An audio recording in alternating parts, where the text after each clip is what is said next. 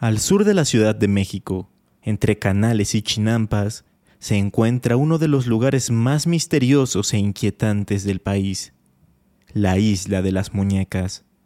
Vamos a recordarla y a conocer su estado actual en este episodio de Leyenda Urbana MX. A través de los años, muchas leyendas urbanas, históricas y de terror le han dado la identidad cultural a México. Semana a semana haremos un recorrido por todas ellas. Esto es Leyenda Urbana MX con Ismael Méndez.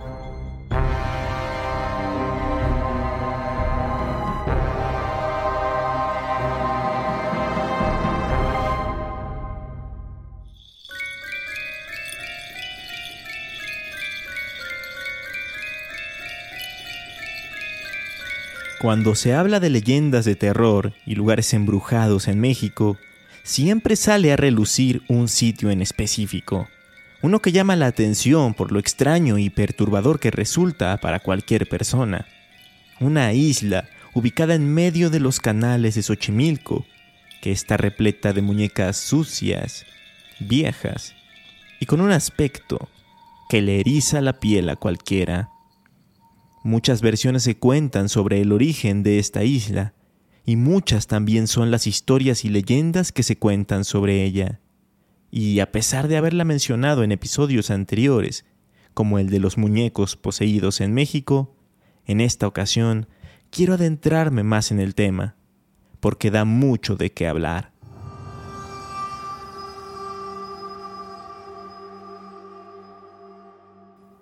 Llegar a este lugar tan misterioso no es cosa fácil, ya que únicamente se puede acceder mediante las trajineras, estas embarcaciones diseñadas para navegar aguas poco profundas y que son tan características y tradicionales de Xochimilco y de sus canales.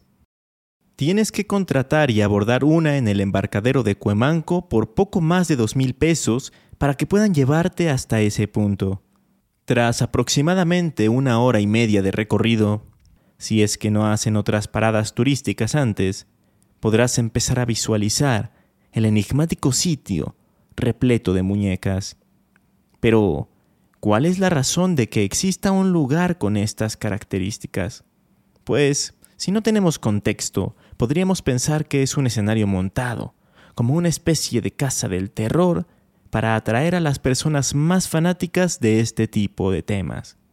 Pero nada más lejos de la realidad ya que todo se deriva de una leyenda originada a mediados del siglo pasado.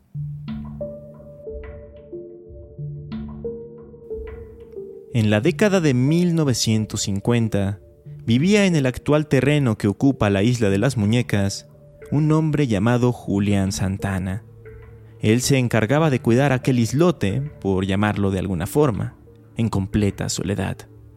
No obstante, un día, mientras desempeñaba sus labores, escuchó algo en el agua, como si algo o alguien se moviera ahí de manera violenta.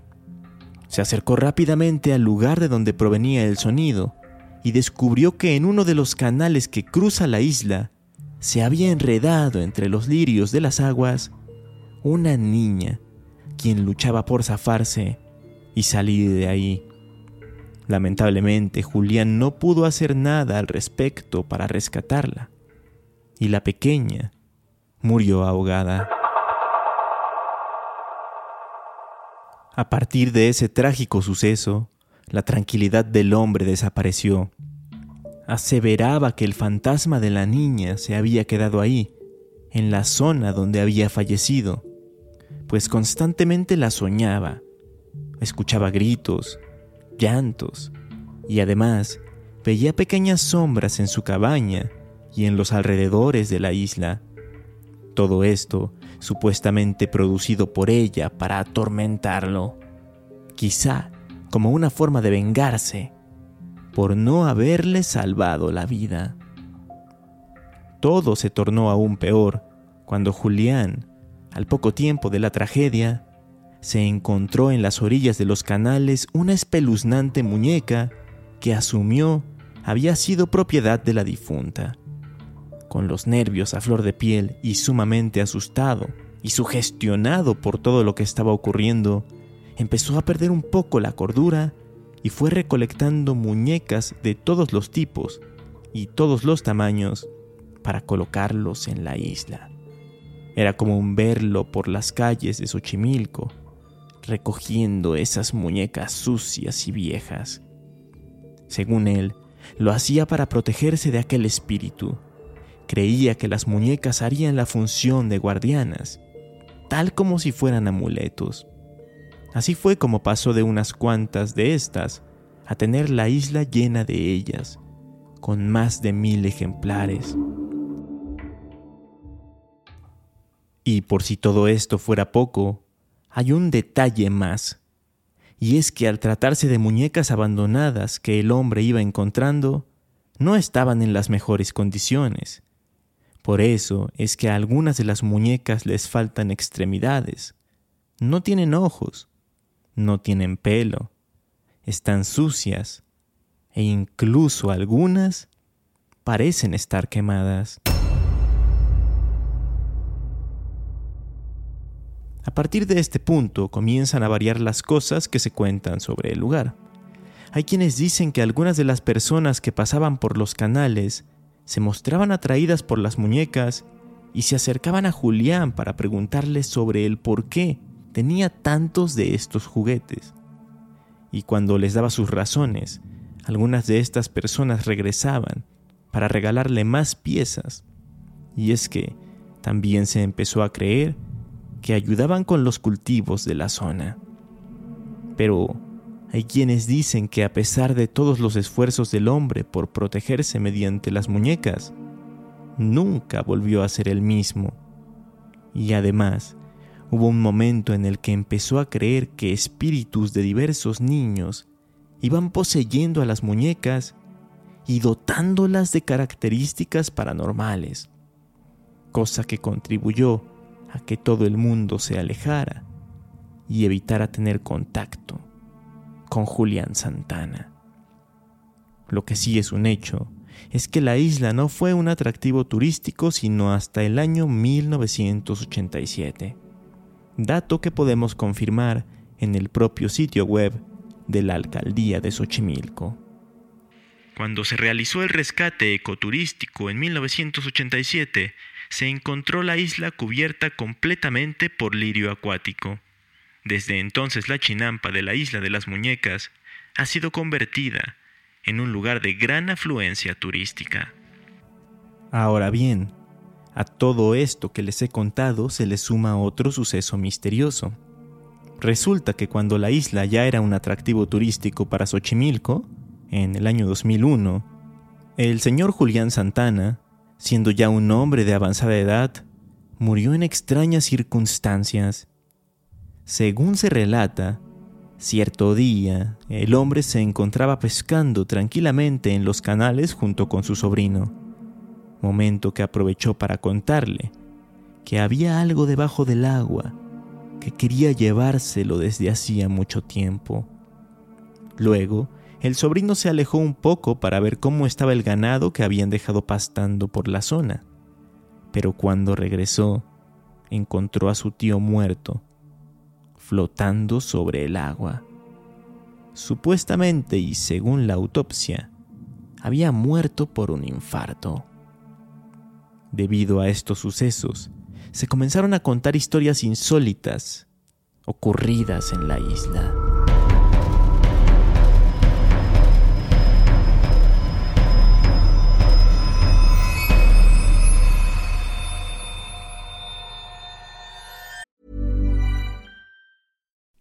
You like to look 5 years younger? In a clinical study, people that had volume added with Juvederm Voluma XC in the cheeks perceived themselves as looking 5 years younger at 6 months after treatment. Look younger, feel like you. Add volume for lift and contour in the cheeks with Juvederm Voluma XC. Reverse signs of aging by adding volume to smooth laugh lines with Juvederm Volure XC. For important safety information and to find a licensed specialist, visit juvederm.com. That's J U V E D E R M.com. Not for people with severe allergic reactions, allergies to lidocaine, or the proteins used in Juvederm. Common side effects include injection site redness, swelling, pain, tenderness, firmness, lumps, bumps, bruising, discoloration, or itching. There's a risk of unintentional injection into a blood vessel, which can cause vision abnormalities, blindness, stroke, temporary scabs, or scarring. Talk to a licensed specialist to find out if it's right for you.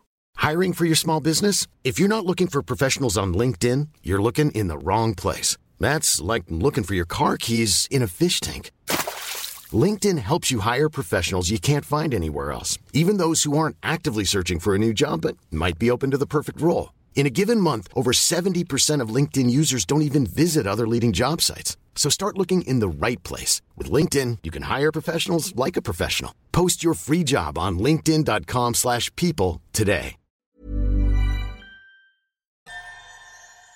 No son pocos los turistas que han visitado la isla y han contado experiencias que para ellos resultan aterradoras. Se habla de que al llegar al lugar y descender de la trajinera, comienza a sentirse un aire extraño, una vibra, un ambiente pesado que provoca incomodidad. Otros aseguran sentirse observados, tienen la percepción de que todas y cada una de las muñecas los siguen con la mirada, como si estuvieran vigilando cada paso que hacen. Pero aquí no acaba la cosa, porque también hay testigos que aseveran haber visto que las muñecas se mueven, que parpadean, que levantan los brazos y las piernas, o que voltean la cabeza. Aún más aterrador, hay gente que ha escuchado a las muñecas susurrar como si estuvieran hablando entre ellas. Y ya en casos más extremos, hay otras personas que pasan cerca de ahí en algún bote y dicen haber sido casi casi poseídas por una extraña fuerza que los obligaba a ir a la isla. El actual propietario del lugar, don Anastasio, sobrino de Julián Santana, ha contado en diversas ocasiones que, por la noche, ha logrado escuchar unos golpecitos en el suelo, que son iguales a los que se oían cuando su tío caminaba apoyado de su bastón. Es decir, que además de la niña, el espíritu del dueño original también se quedó vagando por ahí. De igual forma, de vez en cuando, en la madrugada, ha divisado en los canales un bote iluminado con velas que se acerca lentamente y de pronto, justo antes de llegar a la isla, desaparece sin dejar rastro. ¿Serán ciertas todas estas historias? ¿O será que la leyenda sugestiona a los visitantes? Y hago esta pregunta porque también existe un sector que no cree tanto en la actividad paranormal de la isla. Incluso dice que todo lo que contaba el señor Julián era un invento para llamar la atención y atraer a más y más gente al lugar. Yo no me quise quedar con estos comentarios generales que se pueden leer en Internet y me puse en contacto con Brandon Limón, habitante de Xochimilco desde hace 28 años y quien ha visitado la isla en varias ocasiones, tanto de día como de noche.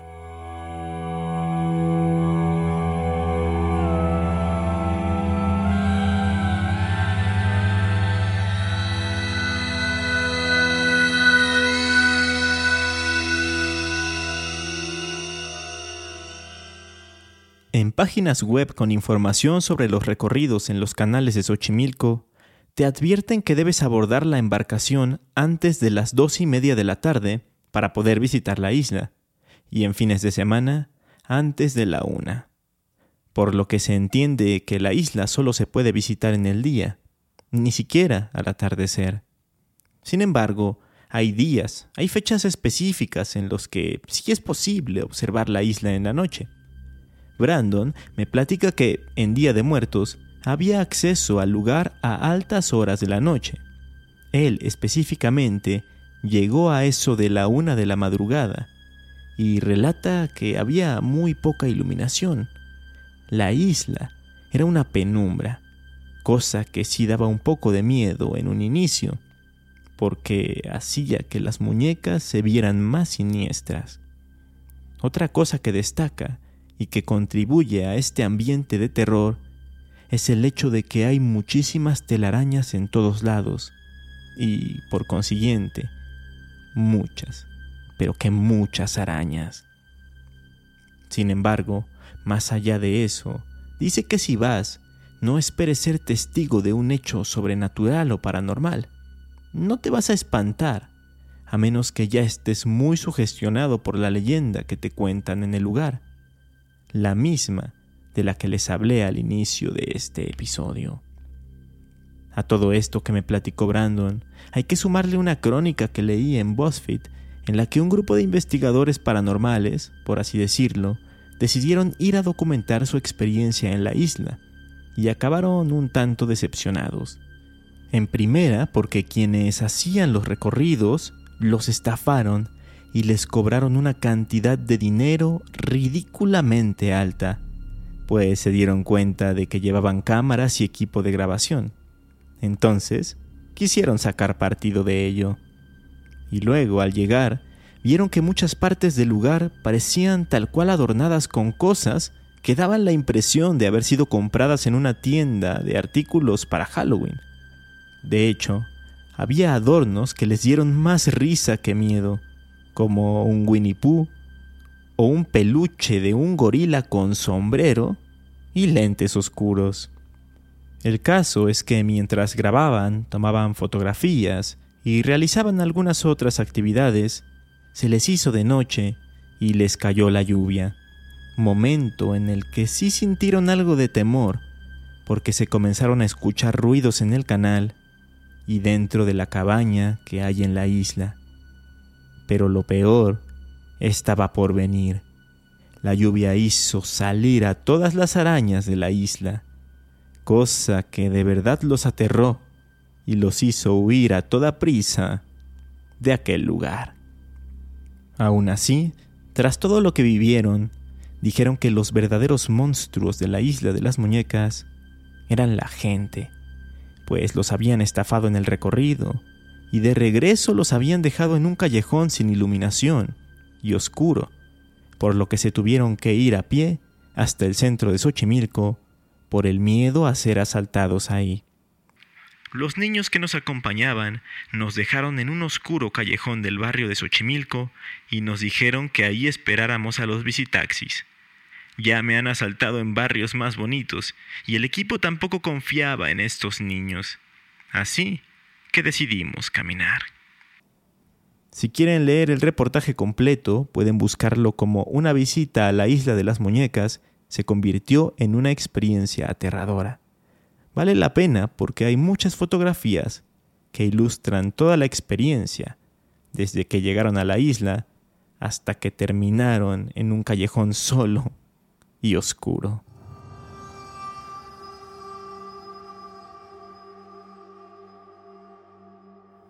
En conclusión, lo que ocurrió con la isla de las muñecas es que pasó de ser un lugar enigmático y misterioso rodeado de leyendas a una especie de casa del terror extremadamente turística por el atractivo de que está ubicada en una isla. Aún así, si van entre muchos conviene contratar el recorrido, porque no deja de ser una experiencia entretenida e interesante.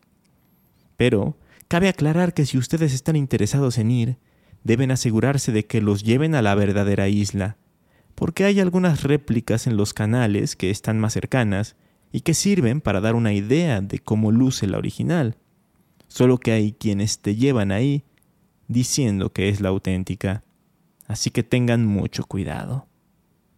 Me imagino que muchos de ustedes ya han ido a la isla, así que pueden dejar sus comentarios acerca de su experiencia en redes sociales. Me encuentran como Leyenda Urbana MX en Facebook e Instagram o como arroba leyenda UMX en Twitter.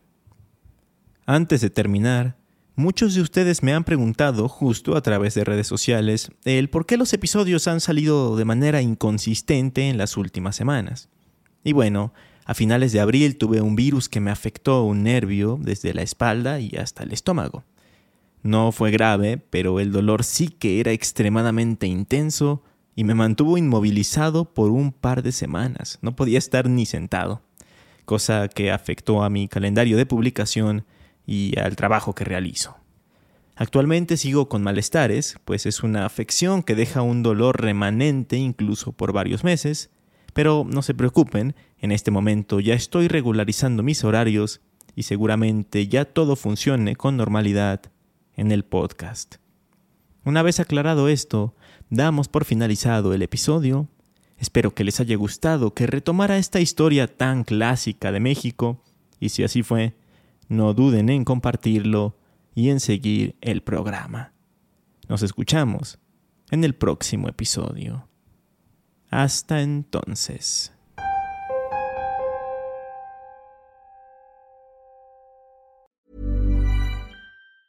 If you thought the only way to get a more defined jawline with natural looking results was through surgery, think again. Juvederm Volux XC is a non surgical injectable gel filler that improves moderate to severe loss of jawline definition and can help you achieve natural looking results with little downtime. Even better, this improved definition lasts up to one year with optimal treatment. No maintenance required. Improve jawline definition for a smooth, sculpted look with Juvederm Volux XC. For important safety information and to find a licensed specialist, visit juvederm.com. That's J U V E D E R M.com. Not for people with severe allergic reactions, allergies to lidocaine, or the proteins used in Juvederm. Common side effects include injection site redness, swelling, pain, tenderness, firmness, lumps, bumps, bruising, discoloration, or itching. There's a risk of unintentional injection into a blood vessel, which can cause vision abnormalities, blindness, stroke, temporary scabs, or scarring. Talk to a licensed specialist to find out if it's right for you.